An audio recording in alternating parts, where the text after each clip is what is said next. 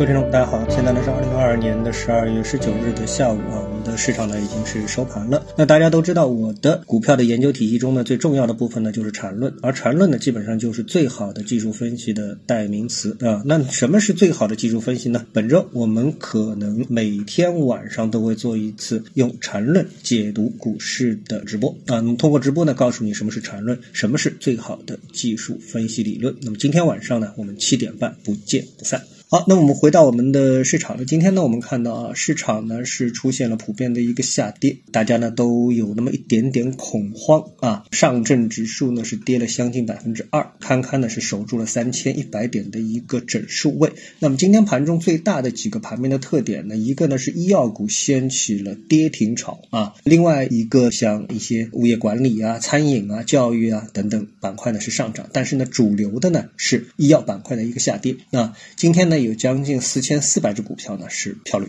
那这个呢，我讲啊是给出了我们一个市场很重要的一个信号啊，我不知道大家是不是能够理解这一点啊？我们都知道啊，在这一次的防疫政策放开之后呢，我们的疫情的一个发展啊，多少呢是超预期的。但是呢，前一半部分的超预期啊，意味着后半部分的过程也将超预期。我不知道大家是不是理解我说的这个话的一个意思啊？也就是说，你可以预计，就是我们整个的一个经济的复苏也好，生活恢复常态也好，你是希望它到一月份就恢复常态，或者说下个星期就恢复常态，还是你希望啊到三月份恢复常态？那你当然是希望越快越好恢复常态，对不对？大家的经济、大家的生活可以恢复常态。那么这种恢复常态需要什么样的一个前置条件呢？那这我就不想过多的展开了啊，用一些名词过多展开了。我想我在这里一点，大家大家就明白了。当然是需要一种超预期的事情的一种发展的过程，对不对？好，那么这种过程当中呢，那一定是会有一些信号的，对不对？啊，那么这种信号呢，一方面呢，我觉得今天呢就出现了这么一个信号，也就是医药股的跌停潮啊，也就是说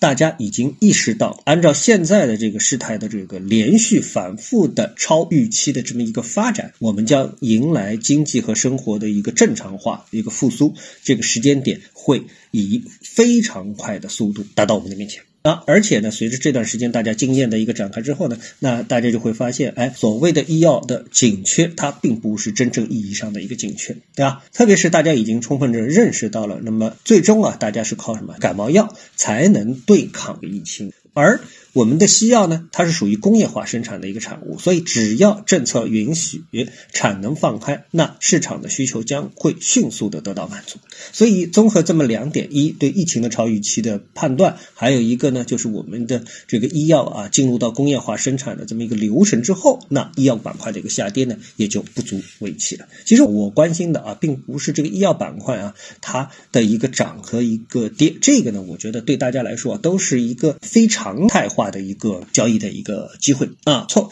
这次过掉了，下次就可能再也没有了啊，再也没有了啊，因为呢，这些都是非常普通的这个药，感冒药都是非常普通的一个药啊，没有什么绝对的一个技术的含量啊，短期的短期它也不是一个常态，对吧？但我们关心的是什么？是这样的一个股价的涨跌之后，它所。背后所透露出来的，对于整个一个经济复苏的我们的预期，是不是能够很快的达到？而对此呢，我是表示一个乐观。所以呢，呃，医药板块今天的下跌，我认为啊，对大盘来说是一件好事啊，可能意味着我们的这个大盘的见底啊，可能就迅速的会到来。呃，因为我们做股票，大家做什么？做的是预期。啊，就像我们最近一段时间一直看到的啊，尽管这个餐饮行业也好，旅游也好啊，本身这个行业啊是苦不堪言，但是他们在呃股票市场上的表现可以说是一骑绝尘啊，远远领先于其他这个板块。那说明什么问题？就说明大家是在哎预期啊，大家是在炒预期，这就是股票市场啊。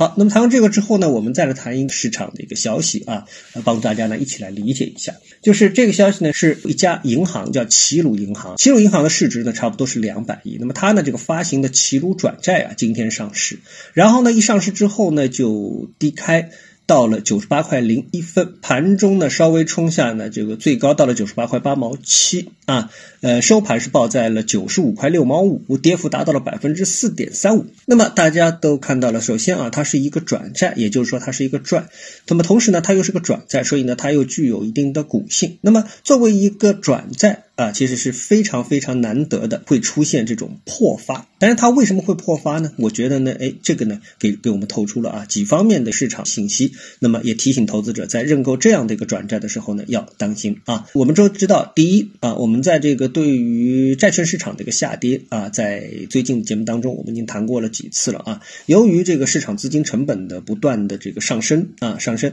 所以呢，这个债券市场的价格呢，不断的一个下跌啊。那么在这个下跌的这个状态当中呢，以呢跟上这个债券的一个收益率，所以呢，我们看到啊，这个有数据统计啊，从债性来看的话呢，齐鲁转债啊，它的一个上午收盘的纯债的到期的收益率是百分之三点一四啊，而目前市场上呢，紫银转债、上银转债、浦发转债、重银转债等的到期收益率呢，均超过百分之三点五。那么因此呢，目前呢，纯债的收益率呢也不明显，这就说明什么问题呢？这就说明它该跌啊，只有把分母跌下来，在分子的收益率不变。的情况下，它的这个收益率才会得以提升，去跟上这个市场啊，跟它相同板块的这些转债的一个收益率的一个水平，这就是下下跌的第一个原因。而第二个原因呢，齐鲁转债为什么下跌？是因为齐鲁转债它是一个银银行系的转债啊，而银行呢，它的一个波动性啊、弹性啊，是公认的比较差的。那我们为什么在以往的这个其他的转债上面不大容易看到这种现象呢？是因为一个转债一旦上市，它少则三年，多则呢有五年的这个这样一个交易时间，在这么长的一个时间过程当中啊，那这个股票它多少都会迎来一次大幅波动的这么的一个机会。